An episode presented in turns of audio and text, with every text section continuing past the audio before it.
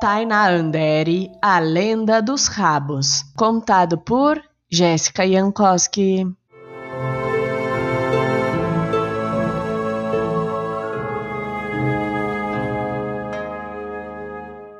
Essa história aconteceu há muito tempo atrás, em uma época em que os animais ainda não tinham rabos eram todos desrabados e assim viviam meio desequilibrados, como se lhes faltasse um pedaço.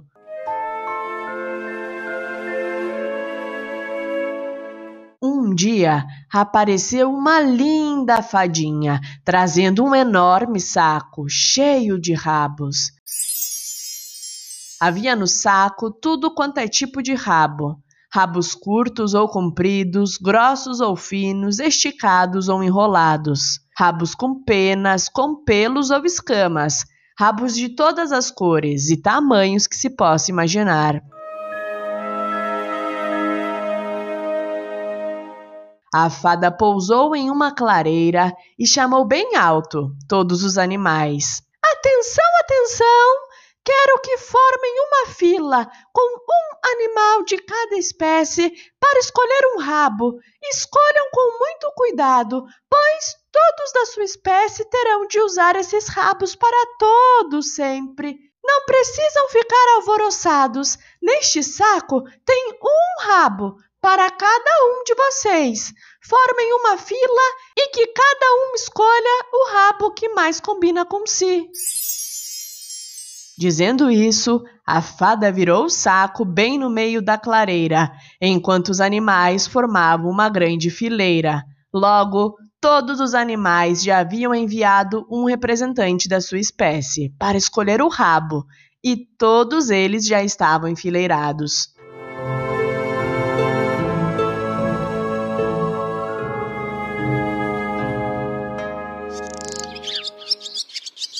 As aves que vieram voando eram as primeiras da fila. Escolheram rabos feitos com penas. Algumas, como o pássaro-tesoura, escolheram penas bem compridas. O pavão escolheu o maior rabo e com as penas mais coloridas.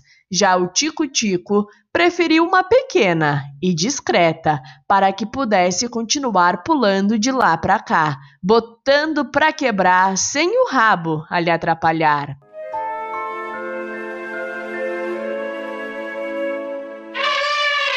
Depois vieram os mamíferos. O elefante, apesar de ser muito grande, escolheu um rabo bem pequenininho e todo enroladinho.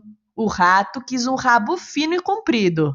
O gato preferiu um peludo e alongado, mas quando chegou a vez do macaco, ele não conseguia se decidir por um rabo. Ficou dividido entre um rabo enrolado e um rabo comprido.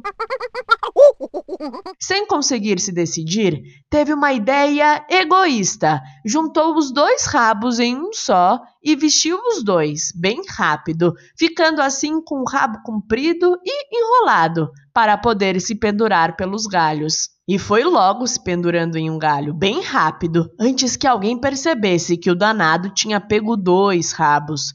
Subiu bem alto e ficou sentado em cima do rabo. E assim foi seguindo a fila, cada animal escolhendo o rabo que mais lhe convinha. Mas vocês se lembram que no começo desta história a gente falou que a fada havia trazido um rabo para cada bicho? Pois se o macaco pegou dois rabos, o que foi que aconteceu? Pois é, quando chegou no fim da fila, faltava a cobra e o sapo, mas só sobrara um rabo.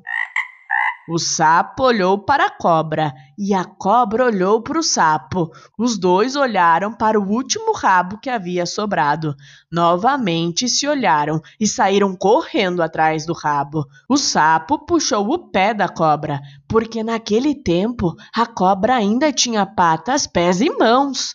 A cobra deu um chute no sapo. O sapo pulou em cima da cobra e a cobra pulou por cima do sapo. E os dois foram correndo aos papos e sopapos até que na última hora a cobra se jogou com tudo no rabo que havia sobrado.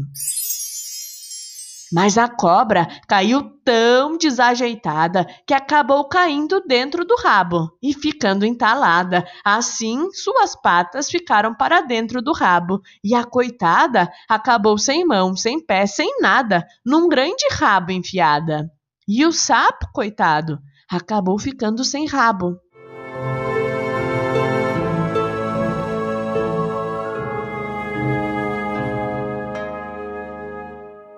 Por isso, até hoje, a cobra tem raiva do sapo, pois acha que é por culpa dele que ela acabou sem as patas e para andar tem que se rastejar de lá para cá. E o sapo tem raiva da cobra, porque acha que é culpa dela que ele acabou sem rabo. Nem imagina que o verdadeiro culpado é o macaco. E é por isso que até hoje, no meio do mato, sapo come a cobra e a cobra come o sapo. E aí, o que você achou dessa história? Você viu que o macaco pegou dois rabos, ele foi muito egoísta. E com isso, o sapo ficou sem nenhum rabo. Sempre que a gente pega mais do que a gente precisa, alguém termina sem. Para mais conteúdos como este, você pode acessar o meu site www.jessicayankowski.com. Beijos e até a próxima história!